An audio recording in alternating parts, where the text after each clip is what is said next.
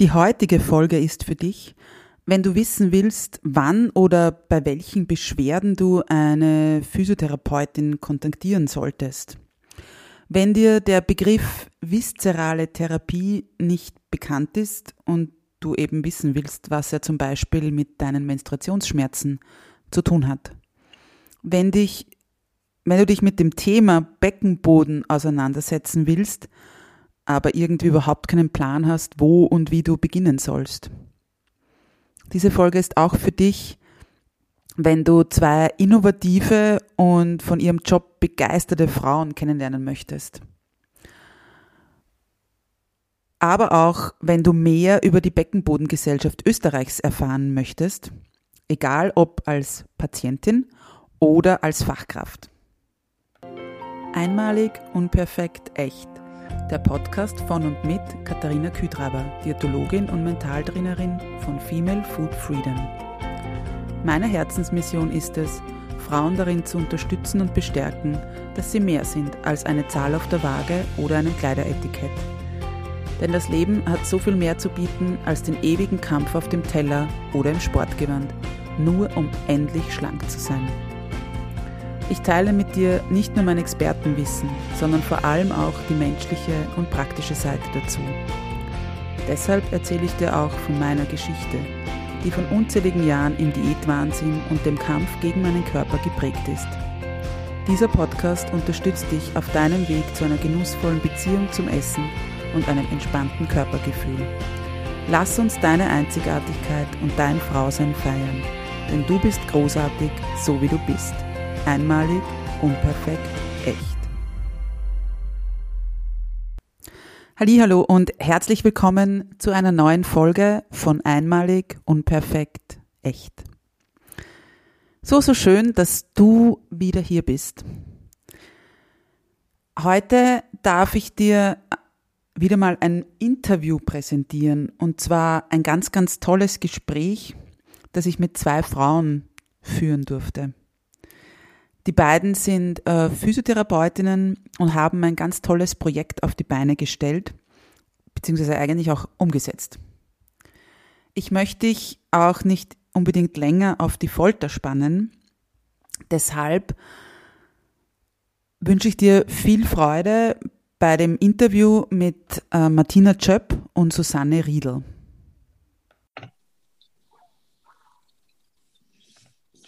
Ja, Liebe Martina, liebe Susanne, herzlich willkommen in meinem Podcast und vielen Dank für eure Zeit, für das Interview bzw. das Gespräch. Wir haben uns ja im Winter 2020 kennengelernt, mhm. als ihr an mich herangetreten seid, ähm, um mir von eurem Verein der Beckenbodengesellschaft Österreichs zu erzählen. Und habt mir dann relativ schnell ins Boot geholt als Gründungsmitglied, in, also seitens der Diätologie natürlich. Mm, zu euren Personen. Ihr seid beide Physiotherapeutinnen und Osteopathinnen.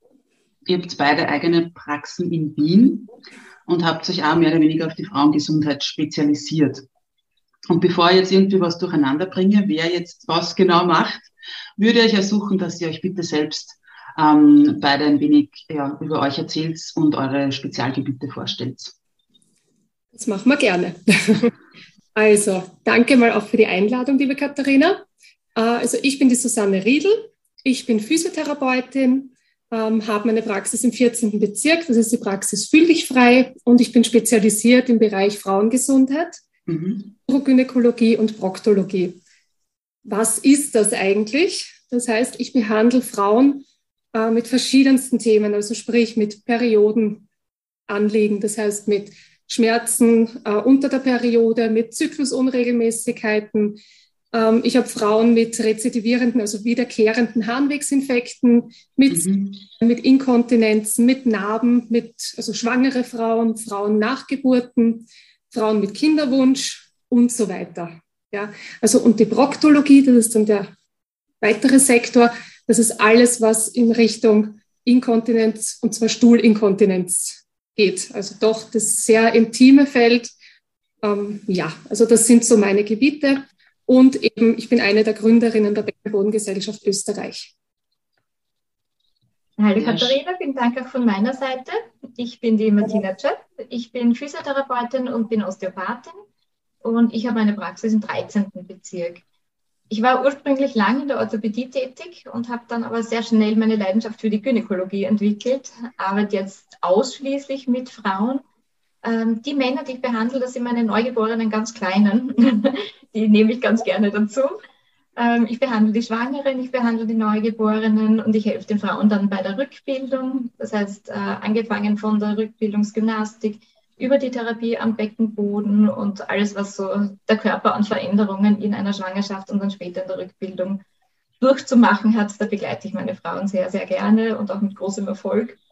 Und das ist für mich so ein, ein schönes, rundes Arbeiten, ein ganzer Lebensabschnitt eigentlich, den ich diese Frauen begleite. Mhm. Danke, klingt beides sehr spannend. Und ja, ich möchte eben, ihr habt eh schon einiges angesprochen, was im Laufe des Gesprächs nochmal so Thema sein soll. Ich möchte nämlich auch gerne eben das ähm, Gespräch heute nutzen, um so generell auf das Thema Physiotherapie und eben ganz besonders diese viszerale Therapie einzugehen. Denn ähm, ja, das war ja für mich so, ähm, so eine gewisse Stellschraube, die, die mir eben meine Menstruation erleichtert hat und, und vor allem meine Menstruationsschmerzen mit anderen Stellschrauben sozusagen gelindert hat. Und ich erzähle immer ganz, ganz toll oder, oder begeistert von der viszeralen Therapie und habe das auch schon ein paar Mal im Podcast erwähnt. Und jetzt habe ich aber zwei Expertinnen, die jetzt gerne um, ähm, einmal erklären dürfen, was ist viszerale Therapie überhaupt und, oder was versteht man eben darunter? Mhm. Ja, also wir arbeiten, glaube ich, jeden Tag viszeral ist Viszerotherapie. Im Endeffekt ist es eine Organbehandlung. Äh, wir behandeln nicht per se das Organ selbst, sondern die Aufhängestrukturen des Organs. Ja? Das heißt, das Organ kann auf verschiedenste Art und Weisen am Körper montiert sein. Das kann Organ mit Knochen, das kann Organ mit Muskel und Organe untereinander verbunden sein. Und wir mobilisieren genau diese Strukturen. Die Durchblutung von den Organen ist ganz wichtig bei der viszeralen Therapie. Unsere großen Gefäße laufen alle hinten entlang der Wirbelsäule nach unten, beziehungsweise dann von unten wieder nach oben. Und dort haben unsere Organe alle die Aufhängestrukturen. Dadurch, dass unsere Organe mit der Wirbelsäule sehr eng verbunden sind, nicht nur über diese Aufhängestrukturen, sondern auch über das Nervensystem und auch mit anderen Knochen, Gelenken, Muskeln, anderen Organen, so wie es die Susanne schon gesagt hat, sie, können sich viszerale, also organische Beschwerden eigentlich im ganzen Körper manifestieren. Also es kann zum Beispiel sein, dass ich ein Wirbelsäulenproblem rein über den Darm einmal versuche zu behandeln und einmal zu schauen, wie weit kann ich denn da schon die Wirbelsäule ein bisschen befreien. Also es ist das viszerale Arbeiten einfach ein sehr breites Arbeiten, wo man wirklich eigentlich Erfolge am ganzen Körper erzielen kann. Deswegen ist es auch ein ganz, ganz wichtiger Bereich unserer Arbeit. Genau, also das Wichtige bei uns ist, ich muss jetzt auch noch was ergänzen, ist, wir versuchen immer zwischen den Strukturen Gleitflächen zu schaffen. Ja, also du musst dir vorstellen, wie wenn du zwei Tücher aneinander hast, ja, die gegeneinander gleiten können. Ja. Ich nehme auch ganz gern das Bild von zwei Glasplatten aneinander, die keinen Wassertropfen dazwischen haben. Das heißt, da hätten wir eine Verklebung. Wenn wir aber einen Wassertropfen dazwischen geben, können diese Glasplatten gegeneinander gleiten und sind beweglich. Ja. Mhm. Was aber nicht der Fall ist und ich gebe mein Bein nach vor und ich habe da so eine Struktur, die hängen bleibt, dann kann das schmerzhaft sein. Ja. Und so wie die Martina auch gesagt hat, das kann dann einmal an einem anderen Ort im Körper sein. Das muss nicht am Organ selbst sein. Genau. Okay, sehr spannend, danke. Also ich habe es ein bisschen anders erklärt, aber jetzt habe ich dazu gelernt. Da würde ich gleich gerne einhaken, ähm, weil Martina, du hast jetzt gesagt, es kann eben sein, dass wenn man, sagen wir so klassisch Rückenschmerzen hat, es gar nicht an zum Beispiel der Wirbelsäule liegt, sondern an einem Organ. Das heißt, es ist sehr wohl oder nicht immer der Fall, dass es eben genau diese Rückenschmerzen nur jetzt von Rückenmuskulatur oder, oder Wirbelsäule kommen. Genau. Ähm, unser Darm zum Beispiel, also wenn wir das Beispiel den Dünndarm hernehmen, der Dünndarm hat eine sehr große, sehr flächige Aufhängung, weil es auch ein sehr, sehr großes Organ ist. Und die läuft zum Beispiel quer über den dritten Lendenwirbel. Wenn ich jetzt Spannungen im Dünndarm habe oder Einlagerungen im Dünndarm, der einfach viel Gewicht hat, das mich nach vorne zieht, dann kann es zum Beispiel mein Hohlkreuz verstärken. Die Muskeln spannen dann dementsprechend ein bisschen dagegen. Äh, die Bauchmuskeln halten im Idealfall das Organ auch ein bisschen dort, wo es sein sollte. Ähm, da habe ich ein ganz großes Problem oft mit meinen ganz frischen Müttern, wo die Bauchmuskulatur einfach nicht suffizient arbeiten kann, wo die Organe alle nach vorne ziehen, die sehr im Hohlkreuz hängen und das dann eben auch diese Rückenbeschwerden machen kann.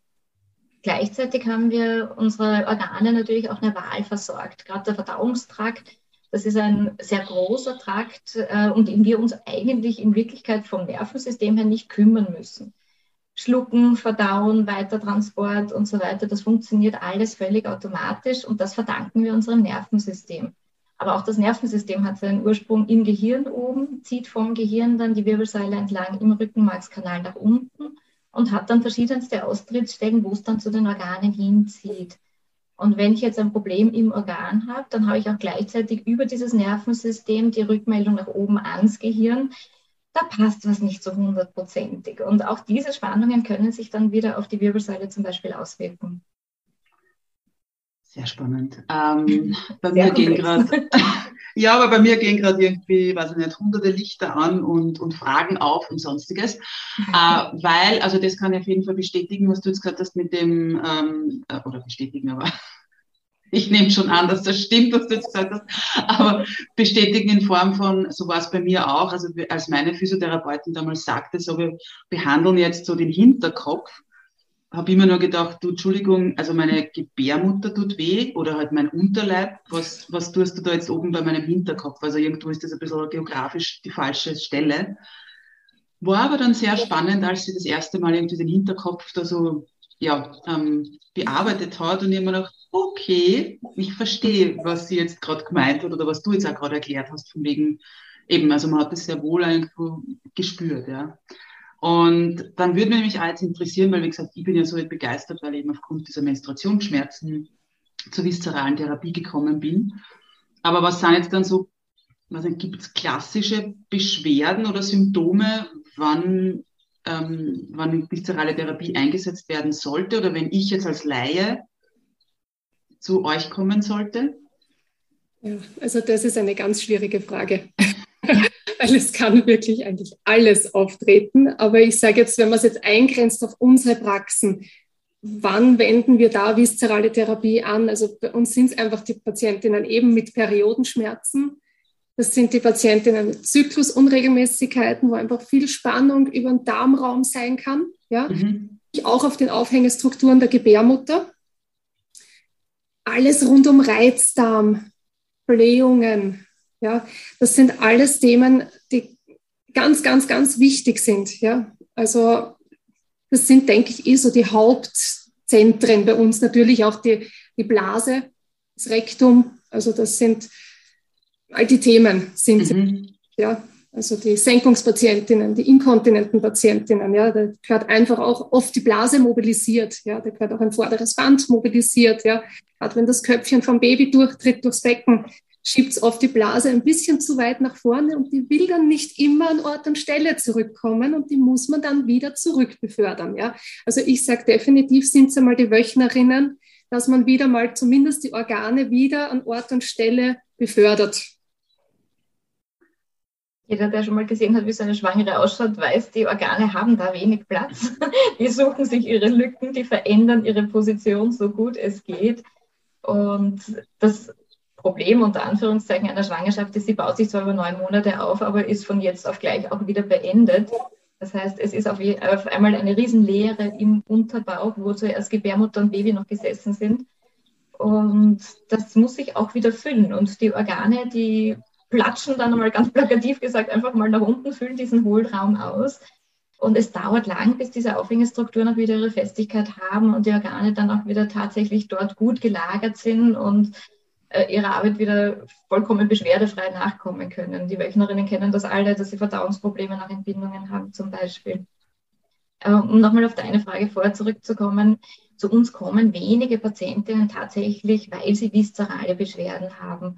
Bei uns ist die viszerale Untersuchung einfach ein Standard in der äh, also bei uns gehört es bei der Anamnese schon mal dazu, wir fragen sämtliche Organsysteme ab und wir tasten dann auch die Spannungen in den Organen und dementsprechend wird es dann dort behandelt. Aber ich habe es wirklich ganz selten, dass jemand äh, kommt und sagt, ich habe Sodbrennen zum Beispiel und das würde ich mir jetzt gerne mal osteopathisch anschauen lassen. Ähm, bei einer Senkung ist es manchmal noch ein bisschen naheliegender, äh, nach Entbindungen auch. Da hat sich auch schon darum gesprochen, was ist Osteopathie, was kann Osteopathie. Aber in vielen Bereichen ist die viszerale Therapie einfach noch sehr, sehr unbekannt. Ja, also das kann ich bestätigen. Das ist auch in meiner Praxis so, wobei die Frauen reden ja untereinander. Das heißt, die erzählen sehr wohl, was so gemacht wird und dann kommen Frauen schon sehr konkret mit viszeralen Ideen, würde ich jetzt einmal sagen. Ja. Also wir dürfen natürlich jetzt auch die Männer nicht ganz auslassen. Die Martina und ich, wir sind halt reine Frauentherapeutinnen, gell? Auch die Themen rund um Prostata, äh, auch viszeral behandlungswürdig, muss man auch noch so ein bisschen ergänzen. Aber da muss man andere Kollegen fragen. Also wir haben da wirklich großartige KollegInnen, äh, die sich einfach in dem Bereich spezialisiert haben. Okay, super. Also ja, wie gesagt, ich bin ja absoluter Fan und ich wäre auch nie drauf gekommen, dass ich wegen meiner Menstruationsschmerzen eben zu einer Physiotherapeutin oder eben Osteopathin gehe. Äh, habe eben dank meiner Gynäkologin, die hat irgendwann einmal gesagt, Frau Kühltreiber, hier ist ein, ein Folder und ja. Ähm, und ich habe dann gelernt, man kann ja bei viszeraler Therapie auch intern behandeln. Das ist bei mir nie gemacht worden, aber was versteht man da genau darunter und was wird da, ja, was kann ich mir darunter verstehen? Was wäre da mit mir passiert, unter Anführungszeichen? Die internen Techniken sind vaginale oder rektale Techniken. Das heißt, man geht wirklich über die Vulva ins Vaginalrohr hinein und da kann man auch gewisse Aufhängungen tasten. Ja, also je nach Fingerlänge, also manche Kolleginnen haben nicht so lange Finger, die die längere haben, haben einen gewissen Vorteil. Also man kann einen Muttermund zum Beispiel mobilisieren, der ist auch manchmal fest, der kann auch nach einer Geburt einfach zweit hinten sein, manche sind zweit vorn, aber oder seitlich äh, verlagert, verspannt, das kann man alles gut dehnen. Das ist etwas, was den Frauen oft ähm, bei tiefen Penetrationen wehtut, also beim Geschlechtsverkehr. Ja, das ist einfach eine wichtige Technik, dass man das wirklich mobilisiert, damit einfach Geschlechtsverkehr, Sexualität wieder angenehm wird. Ähm, man kann natürlich zur Blase wandern, man kann nach hinten zum Rektum wandern. Ähm, ja, man kann natürlich auch rektal dran gehen und von dort aus die Organstrukturen behandeln. Genau, man kann natürlich auch dann über diese Zugänge auch Knöchern behandeln, ja, beziehungsweise Weichteile, also Muskeln behandeln. Ich bin, also ich bin ganz begeistert, das, ähm, was da nicht alles möglich ist. Äh, dann komme ich gleich, also würde mich natürlich auch interessieren, wenn Sie jetzt so erzählt, was da alles gemacht wird.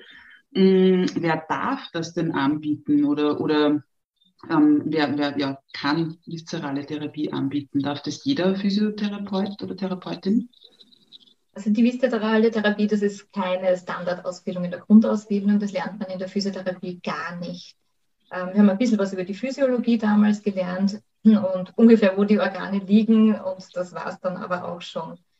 Ähm, die viszerale Therapie sind Zusatzausbildungen, die man dann im Nachhinein macht. In der Osteopathie ist es so, dass die Osteopathie insgesamt auf drei Säulen beruht. Das eine, die eine Säule ist die viszerale Therapie, das zweite ist das muskuloskeletale System und das dritte ist das kraniosakrale System. Das heißt, äh, jede Osteopathin, jeder Osteopath kann viszeral arbeiten und wird es auch tun. Es gibt inzwischen auch Physiotherapeuten, die viszerale Ausbildungen haben. Da gibt es sehr, sehr gute Kursanbieter mittlerweile und sehr, sehr gute Ausbildungen. Und dort kann man diese Dinge erlernen. Das ist meistens in Modulen. Das heißt, man schaut sich an, welcher Bereich interessiert einen und startet einmal dort oder macht diesen ganzen Lehrgang durch.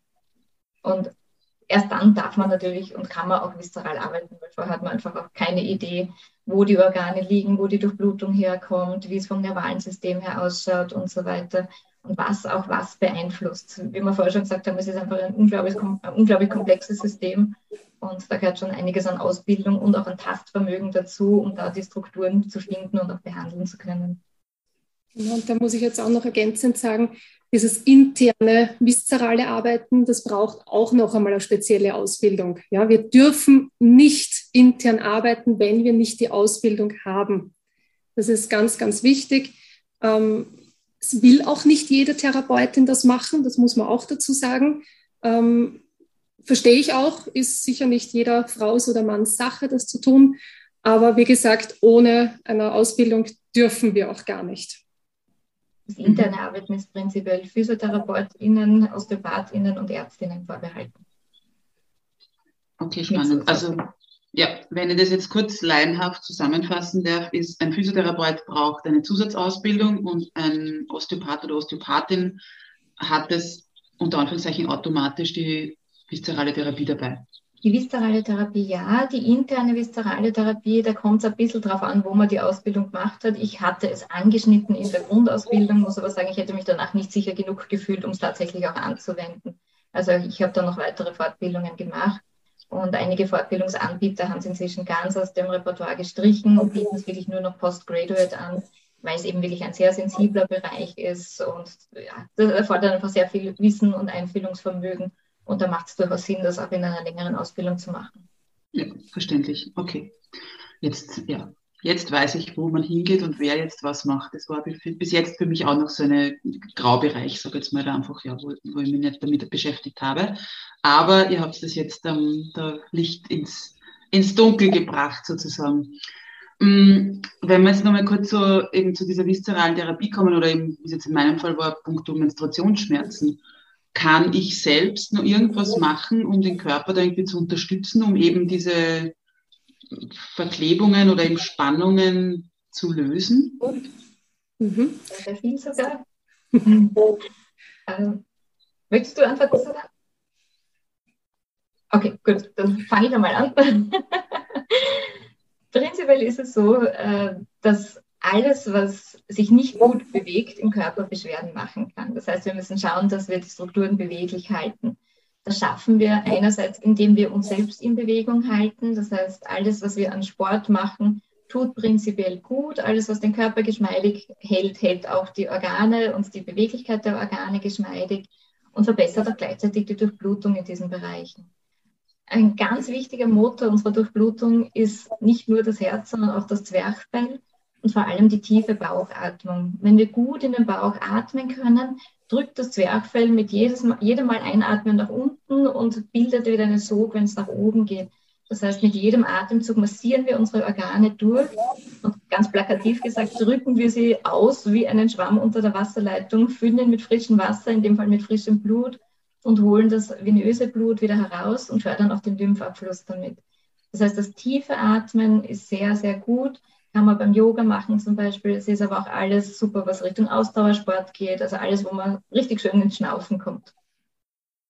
Mhm. Dann haben wir ja. Entschuldigung, nur kurz, ich habe gerade mehrmals tief geatmet, während ich dir zugehört habe und habe mir gedacht, ja, ich hoffe, die Zuhörerinnen haben das jetzt auch gleich als Anlass genommen, um so richtig bewusst eben auch tief zu atmen. Danke für diesen Tipp. Ja, sehr gerne. Bitte, Susanne. Ja, was man auch machen kann, ist, wenn ich gerade im Bauchraum gearbeitet habe, dass man danach äh, die vordere Kette, sagen wir dazu, das heißt die Bauchwand mobilisiert, beziehungsweise manche sagen auch dehnen dazu. Ähm, genau, das kann man machen. Oder zum Beispiel, wenn man einen das, das, kommt immer darauf an, was ich gerade mobilisiert habe. Ja? Wenn zum Beispiel eine Gebärmutter in die andere Richtung gekippt ist. Das kann nämlich auch passieren, dass eine, normalerweise ist eine Gebärmutter über der Blase so drüber gelehnt, also nach vorne. Es gibt aber auch den Fall, dass sie in die andere Richtung geneigt ist. Und wenn ich zum Beispiel jetzt viszeral von rektal mobilisiert habe, dass die sich ein bisschen nach vor mobilisiert, beziehungsweise einfach beweglicher wird, dann macht es zum Beispiel Sinn, sich danach auf den Bauch zu legen. Mhm. Die Schwerkraft auszunützen, ja, oder in so eine Halbbauchlage hineinzubegeben. Was auch oft funktioniert, ist einfach mit Wärme noch danach zu arbeiten, also zum Beispiel ein Thermophor auf den Bauch zu legen oder meinetwegen auch mit einer Infrarotlampe zu bestrahlen oder ein Kirschkernsackerl aufwärmen und auf den Bauch drauflegen. Das ist auch was, was sehr gut funktioniert. Ja, ähm, bei der Bewegung muss ich jetzt noch ergänzen, natürlich hängt es davon ab, wenn die Frau jetzt eine massive Senkung hat, wird sie definitiv keine springenden Sportarten machen, sondern ausdauernd zum Beispiel Nordic Walken gehen. Ja, aber eben dieses tiefe Atmen, so wie es die Martina gesagt hat, ich vergleiche das Zwerchfell sehr gern mit einem Dirigenten. Ähm, den braucht es einfach, ähm, damit diese Organe rauf und runter schwingen. Okay. Was wir unseren Patientinnen auch sehr gerne mitgeben, dank dir, liebe Katharina, ist der Tipp, wenn wir viszeral gearbeitet haben, vor allem im Darmbereich, dann sollten Sie danach nicht unbedingt Dinge zu sich nehmen, wo Sie wissen, die wirken blähend auf Ihr Verdauungssystem oder das vertragen Sie nicht allzu gut, sondern sich ausgewogene Mischkost oder leichte Mischkost, hast du es, glaube ich, formuliert, zu ja. sich nehmen. Also Dinge, wo Sie wissen, das tut, tut Ihnen gut. Genau, also so mehr oder weniger der Hintergrund ist da eben nicht nur, also wenn jetzt, wenn ich schon mehr oder weniger dem, äh, dem, dem Darm was Gutes getan habe, unter Anführungszeichen, dass ich dann nicht auf einmal hergehe und ihm eben blähende Speisen oder so gebe, dass er jetzt erst recht wieder gefordert ist. Also ja, genau. Kein Schweißbad hinten nach, sage ich immer. Was wir halt jetzt auch ganz viel machen, dadurch, dass wir jetzt so intensiv interdisziplinär zusammenarbeiten, ist natürlich, wenn wir Patientinnen haben, wo es um äh, einfach kompliziertere Themen geht, dass wir die zu euch Diätologinnen dann weiterschicken. Also irgendwo ist bei uns natürlich dann die Grenze da und mhm. Diesen Übertritt machen wir auch nicht. Ja. Also das gehört einfach in Hände von Experten und das setzt ihr die Diätologinnen. Und das ist ganz klar und da fahrt die Eisenbahn drüber, sage ich jetzt mal. Danke, das, das hören wir natürlich gerne sozusagen, aber eben es sollte ja sowieso so sein, dass jeder Therapeut, jede Therapeutin irgendwo eben die Grenzen seiner oder ihrer Möglichkeiten oder, oder eben Berufsgruppe kennt und entsprechend eben interdis interdisziplinär zusammenarbeitet und das er weitergibt oder eben weiterleitet. Genau, und das war jetzt ein super, ähm, ja, das ist eine gute Überleitung interdisziplinär. Ähm, bevor ich noch ähm, zu ja, der Beckenbodengesellschaft komme, ähm, interessiert mich noch der Beckenboden an sich, der ja in dem Namen der BGÖ drinnen steckt. Warum ist denn der Beckenboden an sich so wichtig? Mhm. Da müssen wir jetzt anatomisch ein bisschen ausholen, was der Beckenboden überhaupt tut. Ja? Ähm, an sich ist es so, dass einmal der Beckenboden, äh, wenn man es jetzt ganz plakativ sagt, er verläuft äh, vom Schambein bis nach hinten zum Steißbein. Das ist der längs verlaufende Beckenboden. Und dann haben wir noch den quer verlaufenden Beckenboden, der, sieht, der zieht von den Sitzknochen, also von einem Sitzknochen zum anderen. Was ist der Sitzknochen? Das ist das, was so unangenehm ist, wenn man auf einem harten Sessel drauf sitzt. Weil ich sitze gerade auf einem harten Sessel drauf. Das heißt, ich spüre diesen Verlauf sehr gut. Ja? Also das heißt, äh, man trainiert wirklich beide Anteile jetzt. Aber wenn man natürlich noch genauer geht, der Beckenboden ist ja nicht, ist ja auch dreidimensional. Das heißt, er geht ja wie ein Trichter auch in den Körper hinein. Ja? Ähm, was ist jetzt die Funktion des Beckenbodens? Der Beckenboden hat eigentlich zwei Aufgaben. Zum einen eine Haltefunktion und eine Hergebefunktion. Man muss jetzt aber auch wieder nochmal ausholen. Es gibt den männlichen Beckenboden und es gibt den weiblichen Beckenboden. Ja, wenn man die zweimal vergleicht, sich die mal wirklich in der Anatomie anschaut, dann sieht man schon den großen Unterschied. Wenn man so den männlichen anschaut, der schaut sehr stabil aus, der schaut eher so gespannt aus. Ja, wenn man den weiblichen anschaut, der ist schon trichterförmig. Ja, also da sieht man schon, dass der weibliche mehr auch auf Hergeben ausgerichtet ist. Also zum einen natürlich beim Harnlassen, beim Stuhl absetzen, bei der Periode, aber eben vor allem bei der Geburt. Der männliche fällt jetzt natürlich um die Periode um und um die Geburt. Das heißt, bei dem ist mehr die Haltefunktion das große Thema. Ja. Genau, also das sind einmal die zwei großen Aufgaben des Beckenbodens. Ja. Ähm, wir haben jetzt auch rausgehört, es haben beide einen Beckenboden. Und äh, genau, nur der männliche Beckenboden im Vergleich zum weiblichen, wenn der mal Probleme macht, dann sehr spontan. Das heißt, wenn zum Beispiel die Prostata entfernt wird oder eine Bestrahlung der Prostata ist, dann wird einfach der innere Schließmuskel, der unwillkürlich arbeitet, mit entfernt oder beschädigt. Ja? Und Männer, die nie gelernt haben, den Beckenboden aktiv anzuspannen, werden leider dann oft nach solchen Eingriffen inkontinent. Bei Frauen schaut es ein bisschen anders aus. Da entwickelt sich das meistens über eine gewisse Zeit. Das ist nicht so überraschend wie beim Mann. Ja, ja es ist halt so, bei Frauen, wenn ich jetzt problemorientiert antworten darf, ist das Thema meistens früher und die Männer holen uns dann im Alter ein. Genau, also wir gleichen uns dann irgendwo mal aus. Okay. Ähm, das wäre eh, danke für die, dass du das gleich in der Antwort sozusagen mit äh, eingebaut hast. Das wäre nämlich eine Frage dann gewesen, ob es eben nur Frauen einen Beckenboden haben, weil da kennen wir es ja mehr oder weniger. Das ist ja so das klassische, klassische in Anführungszeichen, aber so ein Thema nach Schwangerschaft oder also Geburt und, und dann eventuell im Alter. Aber bei Männern ist es eher selten, dass man irgendwie vom Beckenboden hört. Ich habe letztens irgendwo gehört oder, oder auf Social Media irgendwo so eine Umfrage äh, gesehen, dass das eben ganz viele gar nicht bewusst war oder ganz viel nicht bewusst ist, dass eben Männer einen Beckenboden auch haben. Also danke, dass du da mal aufgeklärt hast. Mm, und es ist ja so ein klassisches Thema, eher so weibliches Thema, weil selbst wenn es dann irgendwie Prostata-Probleme gibt, wird, also ich höre selten, dass man dann irgendwie vom männlichen Beckenboden spricht, sondern das ist die Prostata dann eher. Also was würdet ihr sagen, ähm, wann sollte man jetzt als Frau beginnen, mehr oder weniger den Beckenboden zu trainieren oder sich darum zu kümmern? Ist das jetzt nur nach Schwangerschaft oder dann nur in den Wechseljahren? Oder kann ich da davor, danach auch schon irgendwie was machen?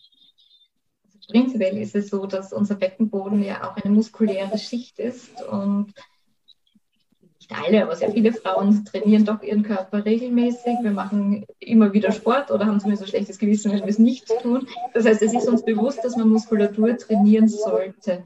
Und genauso ist es auch mit dem Beckenboden. Das ist leider eine Muskelschicht, die oft außen vor bleibt und wirklich erst Beachtung findet, wenn sie nicht mehr so funktioniert, wie sie sollte. Das heißt, in der Prävention kann man natürlich immer den Beckenboden trainieren. Äh, beim Pilates zum Beispiel oder beim Yoga geht es auch sehr oft darum, dass man den Beckenboden wirklich mitnimmt bei Übungen. Bei Pilates wäre es das berühmte Powerhouse. Man spannt den Beckenboden immer mit an. Und das macht auch auf jeden Fall Sinn. Je früher man beginnt, umso einen besseren Lerneffekt hat die Muskulatur. Und wir wissen auch, dass im Alter sich die Muskulatur an die Dinge, die wir in der Jugend gemacht haben, erinnert. Das heißt, je trainierter wir in unserer Jugend sind oder in unserem früheren Erwachsenenleben, umso leichter tun wir uns dann auch später wieder Muskeln aufzubauen. In einer Schwangerschaft ist es oft so, dass der Beckenboden bei Frauen das erste Mal so richtig belastet wird und da oft auch die ersten Probleme auftauchen. Eine Ausnahme sind teilweise Turnerinnen oder Reiterinnen, die es auch außerhalb der Schwangerschaft oft betrifft. Ähm, aber in der Schwangerschaft ist es einfach so ein klassisches Thema, wo man auch sehr offen dann darüber spricht. Das ist etwas, wo man sich nicht mehr versteckt, Gott sei Dank, sondern wo offen angesprochen wird, ja, ich habe Wunder, meine Blase hat keinen Platz und deswegen hält der Beckenboden nicht. Also da darf man drüber reden, da wird es thematisiert. Und spätestens da sollte man auch beginnen, den Beckenboden mal zu lernen anzusteuern. Das ist schon mal die große Schwierigkeit, einmal zu lernen, wo ist denn der Becken über, äh, Beckenboden überhaupt und wie spanne ich ihn an. Und das sollte man auch im Idealfall die ganze Schwangerschaft über fortführen. Es gibt auch so ein bisschen den Mythos, dass man den Beckenboden in der Schwangerschaft nicht trainieren darf. Ähm, wenn man den Beckenboden in der Schwangerschaft trainiert, hat man aber den großen Vorteil, dass man nicht nur weiß, wie man ihn anspannt, sondern auch, wie man ihn locker lassen kann. Und gerade das Lockerlassen und das Hergeben lassen ist für die Entbindung dann etwas ganz, ganz Wichtiges. Und auch da gilt dann wieder nach der Geburt, erinnert sich unser Körper daran, wie das mit dem Beckenboden funktioniert hat und lässt sich dementsprechend dann auch schneller trainieren. Das Gleiche gilt dann auch noch einmal im Wechsel. Im Wechsel ist es dann so, dass unser Hormonhaushalt sich noch einmal gravierend verändert. Durch den Abfall vom Östrogen wird unser Gewebe weicher. Man sieht es leider an den Falten im Gesicht, die kommen dann langsam, das Bindegewebe wird einfach schlaffer. Man kennt also ganz klassisch da diesen Winkemuskel, den Hängemuskel beim Arm. Und genauso wird auch der Beckenboden weicher und auch die Haltestrukturen unserer Organe. Das heißt, es kann sich alles ein bisschen nach unten absenken. Und auch das ist ein Zeitpunkt, wo man unbedingt trainieren sollte. Und wenn man es davor schon mal gemacht hat, tut man sich auch wieder dementsprechend leichter. Okay, sehr spannend. Also du hast jetzt eher schon angesprochen, eben Beckenboden und Wechseljahre dann ja auch, weil da ist ja Inkontinenz dann auch ein Thema. Es ist ja gerade die Weltinkontinenzwoche. Mhm. Und Inkontinenz ist ja gerade dann eben, also ist ja grundsätzlich eher ein Thema, wo dann man nicht unbedingt spricht. Und dann in den Wechseljahren eben auch nicht. Also ich habe letztens erst eine Klientin gehabt, die sehr früh in den Wechsel gekommen ist. Und die hat gesagt, das war halt, also mit 42 oder so, und die hat gesagt, das war dann auch extremst unangenehm, dann irgendwie bei einem Urologen zu sitzen mit, ähm, also ihre Worte waren dann irgendwie halt eben so als junge Frau oder jung, ja, doch junge Frau mit äh, eher älteren Männern da in der Praxis zu sitzen und zu warten und selbst der Urologe hat dann nicht wirklich gewusst, wie er jetzt mit ihr umgehen soll und was er jetzt sagen soll und so, ja. Und ähm, ähm, ja, ich glaube, dass da genau dieses Thema auch noch viel mehr angesprochen werden sollte und eben auch diese Bewusstmachung, was du jetzt auch gesagt hast, wie man das trainieren darf oder soll. Was wir auch immer wieder erleben, ist so einerseits die Patientinnen, die sehr viel darüber sprechen, gerade die Jungen sind das häufig eben in Schwangerschaft oder bei der Rückbildung, wo es kein Tabuthema mehr ist. Im Alter ist es gar nicht so unbedingt, dass es ein Tabuthema ist, sondern oft ist es einfach als normal angesehen ich habe ein gewisses Alter erreicht und da funktioniert der Beckenboden nicht mehr. Das ist halt so und das wird von vielen Frauen und leider auch von vielen Ärzten einfach so hingenommen. Das muss aber nicht sein. Die Inkontinenz im Alter ist nicht das, was uns vorbestimmt ist, sondern das ist ja wohl etwas, wo man, wo man dagegen was tun kann. Man kann früh beginnen, den Beckenboden zu trainieren. Und selbst wenn man erst dann beginnt, wenn man Beschwerden hat, erzielt man immer noch ganz tolle Erfolge damit. Es dauert vielleicht ein bisschen länger, weil es vielleicht auch ein bisschen länger dauert, bis man den Beckenboden überhaupt erst gut ansteuern kann und sich sicher ist, was man da tut. Aber Erfolge hat man immer. Das ist auch ganz, ganz wichtig zu kommunizieren. Sehr gut. Das war jetzt nämlich eben ein guter Hinweis, dass es eben in dem Sinne nie zu spät ist, dass ich beginne und eben, ja, es kann nicht sein, dass ich nicht alle Symptome gleich abfangen kann, aber doch, ich kann was tun dagegen, ja. Sehr, sehr spannend. Mm, Gibt es sonst irgendwas punkto Beckenboden, was wir irgendwie erwähnen sollten, was ich jetzt nicht, gefragt habe? Äh, es ist ja noch ein Mythos unterwegs, das muss man auch sagen. Also gerade in einer Schwangerschaft äh, wird oft gesagt, ach, darfst kein Beckenbodentraining machen. Also bei mir ist das oft in der Praxis, dass Frauen kommen. Mir wurde gesagt, ich darf jetzt, ich bin jetzt schwanger, ich darf kein Beckenbodentraining mehr machen, weil sonst verspannt ja der Beckenboden für die Geburt. Ich glaube, es muss einfach jetzt einmal raus aus den Köpfen, dass Beckenbodentraining nicht gleich Beckenbodentraining ist. Ja, also das heißt in der Schwangerschaft, ich werde mir jetzt kein Gewicht in den Beckenboden hineinschieben und dort trainieren. Es gibt diese Gewichte, das muss man auch sagen. Ja. Ähm, oder eben ein, äh, wir nennen das Fast-Twitch-Fasertraining. Also wir haben die schnell zuckenden Fasern ja auch am Beckenboden die werde ich vielleicht zum Ende der Schwangerschaft nimmer machen. Ja? Aber das, was einfach wichtig ist, ein Beckenboden muss einfach in beide Richtungen ähm, bewegbar sein. Das heißt, in die Spannung, aber eben dann auch in die komplette Entspannung. Und Frauen, die das einfach lernen in der Schwangerschaft, äh, die wissen dann besser, wo sie auch ihr Kind rausschieben sollen. Die haben einfach viel mehr Bezug zu der Richtung, wo es rausgeht. Ja? Und das, was man sich auch noch über, also klar werden muss, ist, äh, wenn das Köpfchen ins Becken eintritt, dann wollen wir auch, dass dieser Beckenboden ein bisschen bremst. Ja, dass der nicht zu schnell aufgeht, ja, ähm, sondern dass der wirklich langsam aufgeht, weil dann geht der auch, kommt der auch heil aus, aus dieser Sache raus. Ja. Deshalb Beckenbodentraining definitiv, wenn es richtig durchgeführt wird. Okay, sehr spannend. Äh, Darf ich da auch gerne noch fragen, zu wem gehe ich für Beckenbodentraining? Wieder nur zu den Physiotherapeuten oder? Also wir würden natürlich unsere Kolleginnen empfehlen, die wir auf unserer Homepage haben, ganz klar. Weil unsere Kolleginnen tasten alle vaginal. Das heißt, sie palpieren intravaginal, sie tasten dort und schauen, ob die Patientin den Beckenboden auch tatsächlich richtig anspannt. Und das ist ein Werkzeug, das wir als ganz, ganz wichtig empfinden. Man kann von außen sieht man wenig Bewegung vom Beckenboden, man kann von außen ein bisschen tasten, eine grobe Einschätzung geben. Aber wenn ich intravaginal taste, dann kann ich der Patientin auch genau sagen, du spannst zum Beispiel den hinteren Anteil wunderschön an, aber versuch dich mal ein bisschen weiter auf den vorderen Teil zu konzentrieren, versuch mal die Blase zu heben und so weiter. Und das macht das Beckenbodentraining natürlich noch einmal deutlich intensiver und man hat dadurch auch viel mehr Erfolge. Wenn ich weiß, dass eine Frau ihren Beckenboden gut anspannen kann, viel Erfahrung mitbringt, dann gibt es auch ganz tolle Kolleginnen, die Gruppen anbieten zum Beispiel. Wichtig ist uns nur immer, dass die Frau auch tatsächlich weiß, was sie tut und dafür ist ein Einzelsetting im Vorfeld sicher das Optimale. Mhm. Also ich vergleiche das jetzt einfach einmal laienhaft wieder mit einem grundsätzlichen Muskeltraining.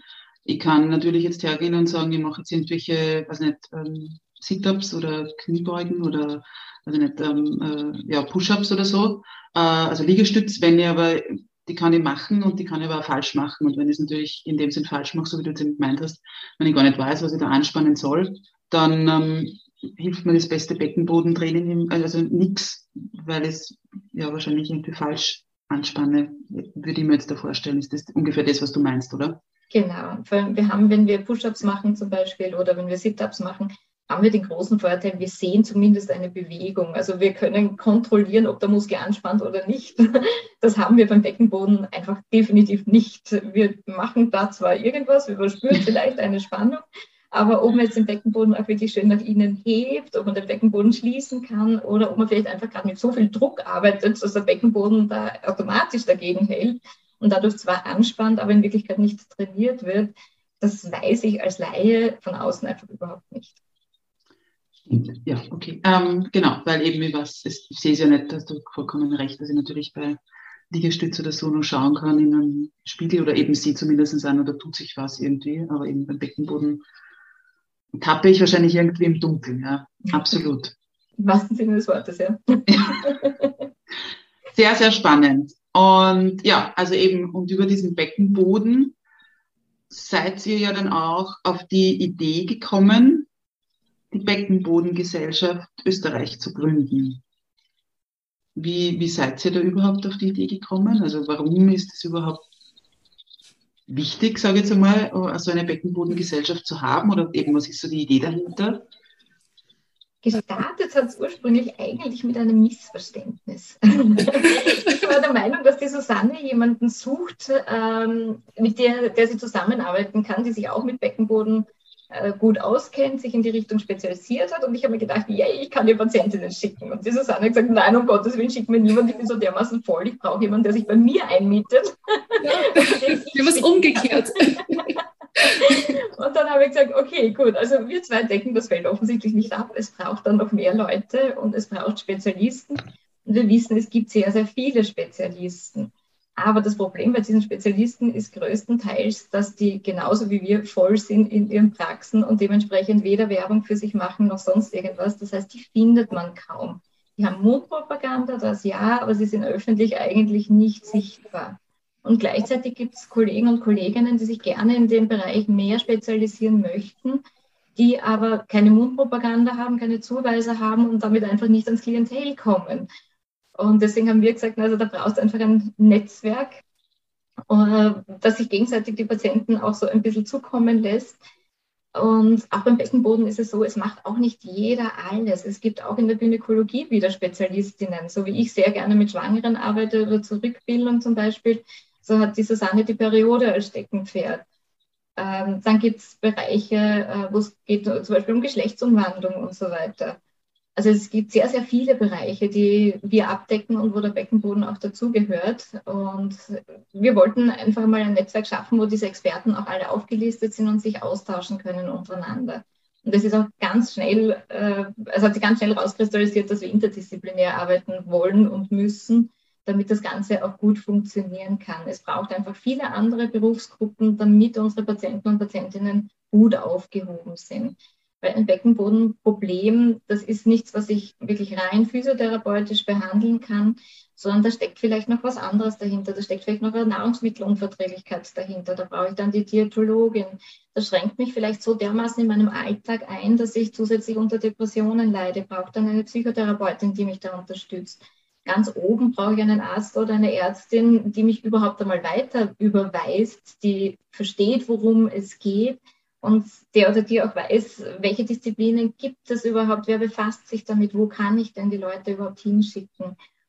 Bei den Schwangeren sind es ganz klar auch die Hebammen, die wir da brauchen, um zusammenzuarbeiten. Und genauso brauchen wir auch äh, Gruppenanbieter zum Beispiel, wo wir unsere Patientinnen dann auch langfristig hinschicken können, um einfach im Training zu bleiben. Mhm. Ja, total spannend und sehr umfassend. Das heißt, ähm, wenn ich jetzt aber anschaue, du hast jetzt gerade eben so dieses Interdisziplinäre, wer, also ist das jetzt dann nur das Netzwerk für die Berufsgruppen oder profitiere jetzt auch als, als Laie davon, dass es da einen Zusammenschluss gibt? Also das war so ein zweiter Zugang zu dem Ganzen. Zum einen dieses Missverständnis zwischen der Martina und mir, aber zum anderen auch, dass es unser, in unserer beider Köpfe schon lang herumgespuckt hat, dass es da was Größeres geben muss.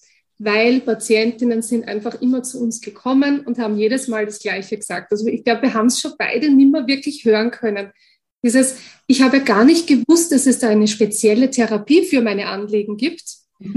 Warum hat mir mein Arzt nichts darüber erzählt? Warum hat mein Arzt kein Netzwerk? Und warum muss ich so einen langen Leidensweg zurücklegen, damit ich endlich Hilfe bekomme? Ja? Also das war so ein Ding, wo wir gesagt haben, aus es reicht, ja. Dann zusätzlich, so wie die Martina gesagt hat, unsere beiden Praxen waren bumm voll. Also ich habe Termine und die Martina genauso ein halbes Jahr vorausgeben müssen, ja. Das ist natürlich bei einer Schwangeren eine blöde Zeit, weil ein halbes Jahr, da hat es wahrscheinlich ihr Kind schon, ja. Also insofern ganz blöd. Vor allem die Frauen sind dann auch von weit angereist. Und das gibt es ja nicht, dass dann Frauen von, ich sage jetzt einmal, bei der Martina ist eine aus England angereist, okay, das ist schon extrem. Äh, bei mir war es aus den Bundesländern, dass sie sehr weit angereist sind. Die haben sich oft in Wien dann ein Zimmer genommen und sind dann zwei Tage aufeinander zu mir gekommen. Ja, einmal zur Behandlung und dann zur Nachbehandlung und so. Wo ich mir dann auch gedacht habe, das kann es nicht sein. Es muss ja andere Leute geben, die das auch können. Leider hat es da keine Liste gegeben, wo diese Leute ganz klar deklariert werden. Ja, es gibt schon Listen. Es gibt Listen, wo drauf steht, das ist auch eine Urogyn-Therapeutin oder ein Therapeut, aber es ist nicht mit so Qualitätskriterien aufgeschlüsselt gewesen. Das heißt, ich tue mir ein bisschen schwer, jemanden zu empfehlen, wo ich nicht weiß, was diese Person für Ausbildungen hat. Was ich natürlich nicht äh, anschauen kann, also Ausbildungsnachweise kann man sich natürlich einholen, aber wie die Person von der Art her ist, das geht halt nicht, ja. Aber zumindest, dass die Qualität stimmt. Und das war uns wichtig. Und deshalb haben wir dann für unsere Berufsgruppen, also für die Physiotherapie und für die Osteopathie, eigene Qualitätskriterien aufgestellt, die jedes Mitglied erfüllen muss. Und dann haben wir natürlich auch andere Berufsgruppen dazugeholt, wie zum Beispiel die Diätologinnen, wo du, liebe Katharina, auch eine unserer Berufsgruppenvertreterinnen bist ähm, und hast uns auch da mit, äh, ich glaube damals schon mit der Jasmin gemeinsam, mit der Jasmin Klammer, äh, eigene Qualitätskriterien aufgestellt, die eben jedes Mitglied als Mindeststandard erfüllen muss, damit das überhaupt, diese Person überhaupt bei uns aufgenommen wird und auf die Expertenliste kommt. Natürlich kann man auch auf die Expertenliste, wenn man die Qualitätskriterien, äh, nein, nicht auf die Expertenliste, aber man kann Mitglied werden bei uns, wenn man diese Kriterien noch nicht erfüllt, aber man darf noch nicht auf diese Liste. Man darf quasi zum Experten heranwachsen über uns. Und sobald man Experte ist und diese Standards erfüllt, darf man dann auf diese Liste und dann wird man auch gefunden. Genau, also das war für uns wichtig und vor allem, dass unsere Patientinnen und Patienten uns leicht finden. Ja, also dass die äh, schauen, wen gibt es überhaupt bei meinen Problemen. Deshalb haben wir da so eine Suchfunktion etabliert, dass einfach das eingegeben werden kann, was mein Thema ist und dann wird mir vorgeschlagen, wer kann mir da helfen. Und dann kann ich auch im Bundesland suchen. Ja. Also es, es, es geht einfach nicht, wenn eine Frau gerade ein kleines Baby gekriegt hat, kann die nicht vier Stunden oder was zu einer Therapeutin fahren wegen 50 Minuten Therapie. Ja. Das muss schon praktikabel auch sein. Ja. Mhm. Deshalb braucht es einfach da wirklich viele Leute, damit für Patienten einfach auch feiner ist vom, vom Anfahrtsweg. Ja. ja was natürlich, weil du gefragt hast, was haben Patienten vielleicht auch davon oder Laien davon. Wir haben natürlich auch ähm, Informationsmaterial, was nachgeschaut oder nachgelesen werden kann. Äh, Sie sehen auch, was wir Therapeuten so immer wieder machen, also so Fortbildungen. Jetzt zum Beispiel haben wir ja gerade die Weltkontinentswoche online. Da können Sie dann auch die ganzen Videos, die ganzen Beiträge und die schriftlichen Beiträge anschauen. Ähm, genau, also das sind so Dinge, die sie bekommen und natürlich die Experten. Mhm. Ja, sehr, also ich finde die Initiative sozusagen oder generell eben das, das, diese ganze, ähm, dieses Netzwerk eben einfach total super und interessant. Also sehr tolles Missverständnis oder das sehr toll, dass aus einem Missverständnis sowas, sowas äh, Großartiges wird. Mm, und wenn ich das jetzt nochmal kurz nur für eben nochmal ein bisschen heraus, wie soll ich sagen, ähm, kristallisieren darf, ist eben, wenn ich jetzt, so wie ich eben von Menstruationsschmerzen halt ähm, gequält war oder gequält wurde, ähm, könnte ich jetzt ohne einen Arzt einmal vorrangig äh, auf die äh, Seite der Beckenbodengesellschaft gehen, die ich in den Shownotes verlinke, dass jeder dann dahin kommt und könnte mir eben unter Expertinnen-Suche dann schauen, wer zum Beispiel auf ähm, Menstruationsbeschwerden in Niederösterreich eben ja, spezialisiert ist. Das heißt, es ist ein, und dann würde ich aber auch sehen, dass es da jetzt zum Beispiel nicht nur äh, Physiotherapeutin oder Osteopathin gibt, sondern eben auch eine Diätologin oder Ärztin oder eben, wie du vorher gesagt hast, Martina, Psychotherapeutin oder, oder Psychologin oder so. Also das heißt, es ist halt für jemanden, äh, ja, eben dann auch sehr einfach, mehr oder weniger eben auch zu, zu Kontakten zu kommen, anstatt dass ich da jetzt 27, ähm, also eben eine Google-Suche mache und dann aber erst recht wieder durchklicken muss, eben wie du richtig gesagt hast, jetzt weiß ich zwar, okay, das ist eben ein Physiotherapeut oder eine Physiotherapeutin, weiß jetzt aber nicht, ob der das dann wirklich auch für mich anbietet, ja, und dann muss ich vielleicht an jeden durchtelefonieren. Und so tue ich mir ein bisschen leichter, dass ich das halt wirklich kompakter in dieser Suchmaschine, die eben sehr umfangreich ist, eben, dass ich einerseits noch Themen suchen ja kann und andererseits eben noch äh, Bundesland oder eben dann auch Profession also welche Berufsgruppe ich brauche. Also die ist sehr, sehr umfangreich und sehr hilfreich, würde ich sagen, ja. Also, okay. und eben, wie gesagt, da für die, für die Expertinnen oder eben, also Berufsgruppen einfach auch eine ganz tolle Sache. Ich möchte noch ganz kurz einhaken, weil du vorher gesagt hast, da kann ich mal ohne Arzt einmal einfach draufschauen, wen es da alle gibt. Das ist absolut richtig. Es ist nur bei uns Physiotherapeuten so, dass wir weisungsgebunden sind. Das heißt, arbeiten an der Patientin dürfen wir erst mit einer ärztlichen Überweisung. Aber normalerweise ist es kein Problem, zu einem Arzt zu gehen und zu sagen, bitte, ich würde gerne in Physiotherapie gehen. Es wird normalerweise nicht verweigert. Danke. Ja, ich habe das vorher gesagt und habe mir nur gedacht, ich muss es dazu erwähnen, dass es zwar nur mal die Info ist, aber dass ich dann meistens eben, eh wie bei uns Diätologinnen auch, wenn eine Diagnose vorliegt, brauche ich auf jeden Fall diese ärztliche Zuweisung. Und dass da eben dann eben ja die jeweilige Berufsgruppe weiß sozusagen, was sie zu tun hat oder was eben jetzt der, oder der Grund dieser Behandlung ist oder des, des Therapeutenbesuchs sozusagen. Danke, dass du das auf jeden Fall nochmal erläutert hast, weil das eben dann ja also schon wichtig ist, auch zu wissen natürlich, dass ich eben dann diese Zuweisung brauche. Beziehungsweise wird das ja dann eh in einem Gespräch auch rauskommen, okay. dass ihr dann sagt oder eben ich sagen würde, ich bräuchte dann da bitte noch eine, eine ärztliche Zuweisung. Ja. Es ist schon ganz gut, vorher auf die Liste zu schauen, weil wir Therapeuten meistens lange Wartezeiten haben. Und da kann man schon im Vorfeld vielleicht einmal anrufen und fragen, wie lange ist Wartezeit, weil die Verordnungen sind leider meistens nur vier Wochen gültig, dass man mit der Therapie startet. Das ist in der Corona-Zeit jetzt aus Kulanz ähm, oft verlängert worden. Ja, also so nur mal die, die Regelungen, nicht, dass dann die Verordnung abläuft okay, stimmt, ja, das habe ich jetzt nicht genau bedacht, ja, das stimmt. Genau, wenn eben, eben, wenn sie dann so eine lange Wartezeit oder eben jemand hat, dann ist es natürlich, sollte das dann so timen, dass ich für diese Verordnung eben dann erst zum Arzt gehe, wenn ich weiß, ich habe eben meine, meinen Termin vor der Tür sozusagen. Genau, ähm, ja. Gibt es noch was, was wir jetzt über die BGÖ noch nicht erwähnt haben oder was uns noch am Herzen liegt oder euch noch am Herzen liegt zu sagen? Ähm, ja, natürlich. es wäre ja ganz komisch, wenn nicht, wenn diese Susanne nichts mehr zu sagen hätte. Gell? Das gibt es gar nicht. Wir freuen uns natürlich über weitere Mitglieder. Also das muss ich auf jeden Fall sagen. Ähm, wir freuen uns, wenn wir wachsen. Ja? Ähm, wenn wir wachsen, können wir einfach mehr anbieten. Ja? Also das heißt, wenn zum Beispiel irgendwelche Fortbildungen gewünscht werden. Ja? Wenn wir viele Leute sind, dann können wir natürlich jemanden fragen, kannst du nicht diese und jene Fortbildung für uns kreieren?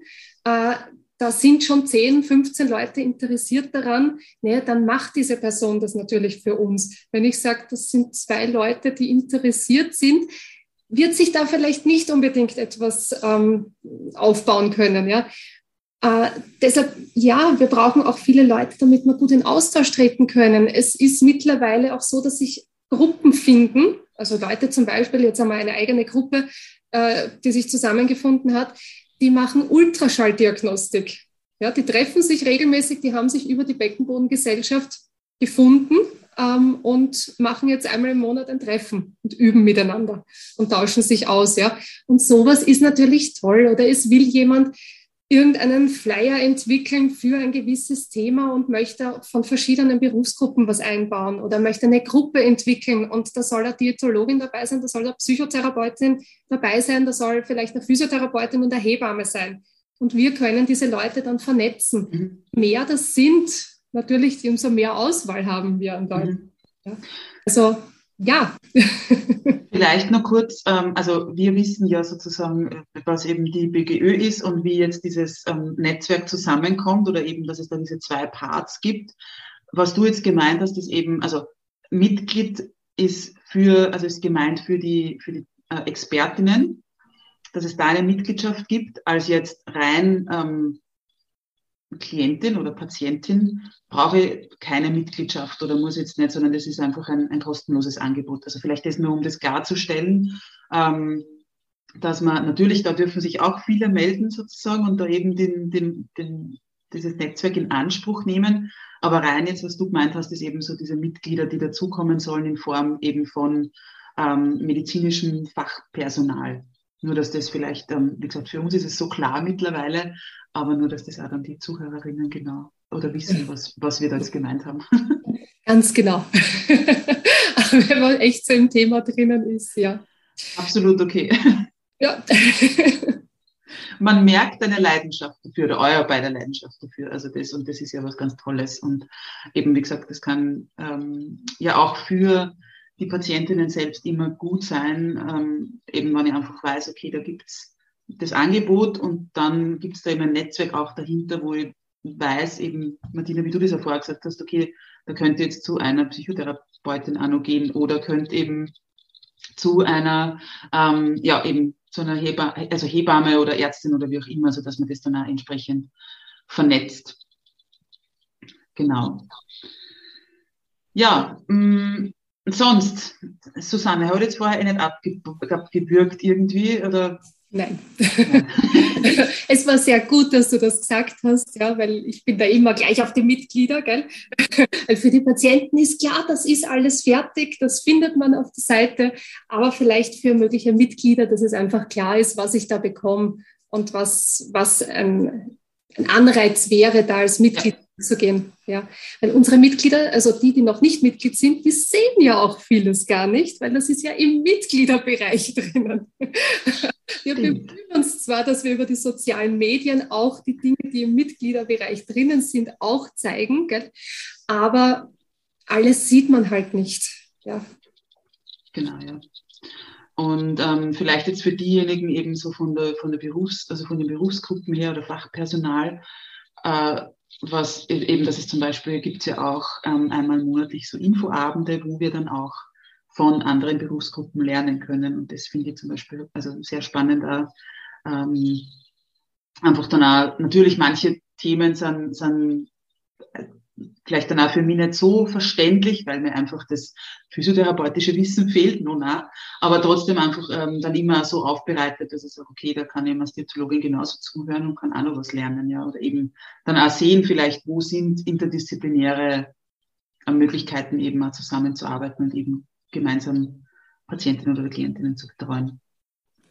Genau, jetzt weißt du, wie es uns gegangen ist, wie die Jasmin und du einen Themenabend gemacht haben.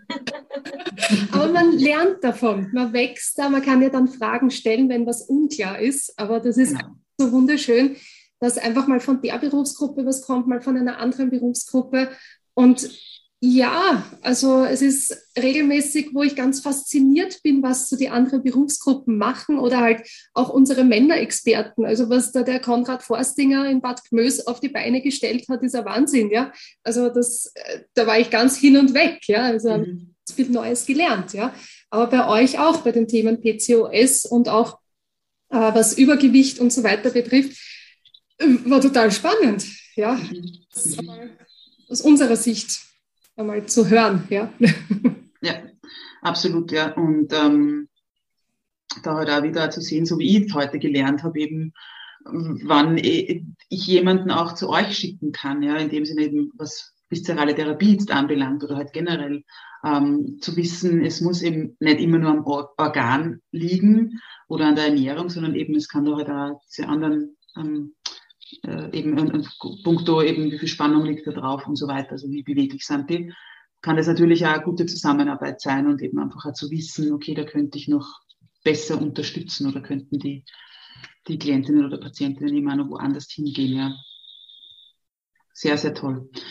Martina, möchtest du noch irgendwas sagen? Habe dir, liegt dir noch was ähm, am Herzen oder auch nicht? Ähm,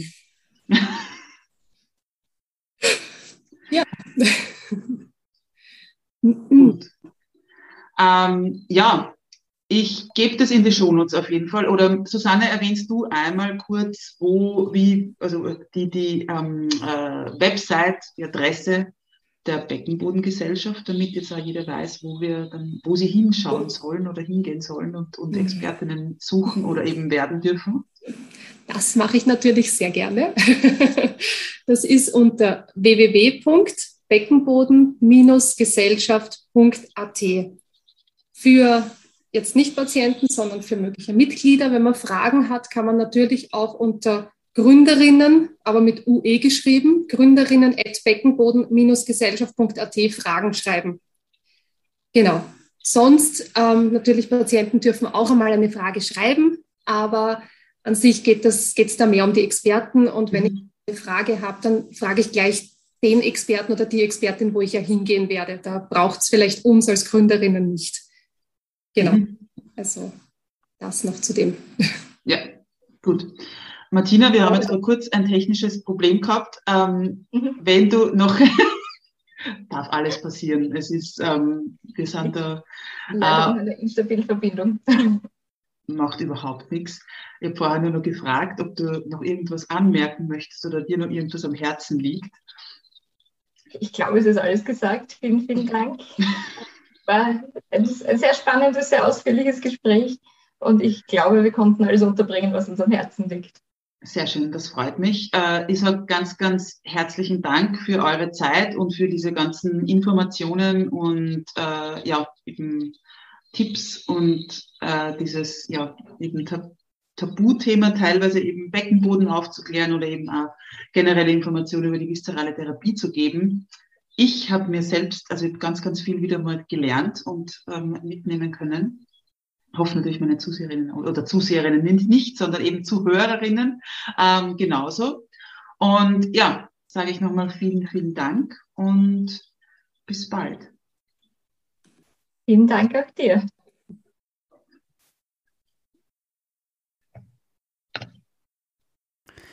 Ja, das war das ähm, tolle und absolut informative Gespräch mit den beiden ja, sehr interessanten Frauen, also Martina Czöpp und Susanne Riedel. Ich hoffe, du konntest dir, so wie ich, einiges mitnehmen. Also für mich war es selbst sehr, sehr informativ. Und ja, wenn du mehr über Martina oder eben und oder Susanne bzw. die Beckenbodengesellschaft Österreichs wissen möchtest, findest du wie immer alle Kontaktdaten in den Show Notes. Ich wünsche dir noch einen fantastischen Tag. Schau gut auf dich und hol dir gern Unterstützung, wenn du merkst, dass du dich bei dem einen oder anderen Punkt in diesem Gespräch ja vielleicht selbst angesprochen gefühlt hast.